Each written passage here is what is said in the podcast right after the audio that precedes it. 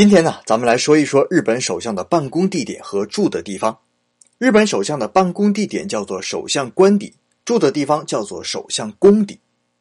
原来住的地方宫邸啊，环境太差，所以呢，在小泉纯一郎时代就搬到了原来的官邸，然后又在官邸旁边另起了一座新办公楼，就是现在的首相新官邸。新官邸啊，是一栋地上五层、地下一层、高三十五米的建筑物。在建造的时候啊，还有一点花边新闻。据说呀，当时建造的时候，那首相官邸嘛，第一大课题肯定是安全了。官邸后方啊，正好就有两个比官邸还要高的楼，一个呢是山王花园大厦，还有一个是国际赤坂大楼，距离啊也就一百多米。所以啊，这两栋大楼当中的某些楼层，甚至可以直接从窗户看到官邸内部。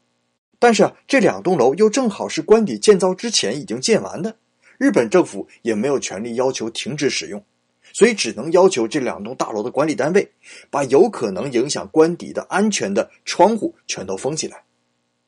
那为什么要建造新官邸呢？旧官邸啊是一九二九年完成的建筑物，这栋建筑物里啊出过不少的灵异事件。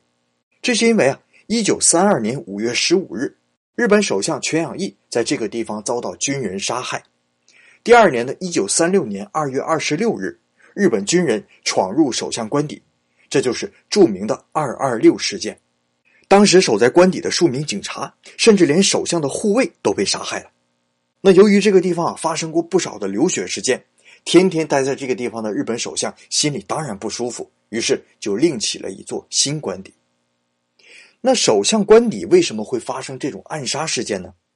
因为啊，当时日本的经济状况非常的糟糕，政治家和军人的意见发生对立。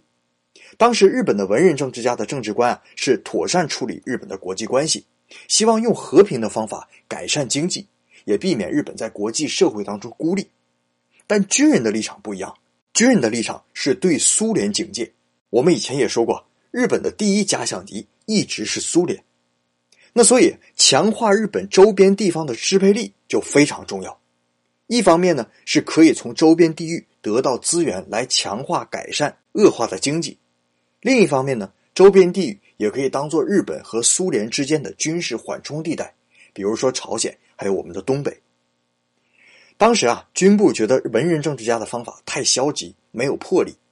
这种想法发展到极致的时候，就会把文人政治家的政治观曲解成不爱国。曲解成文人政治家想毁掉日本，所以就有人想要铲除不爱国的政治家，就发生了军人袭击首相官邸的事件。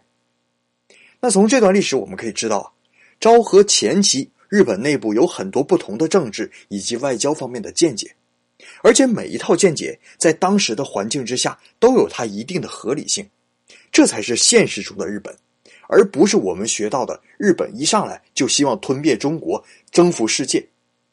但是不幸的是啊，当时日本的文人政治家被军人推翻，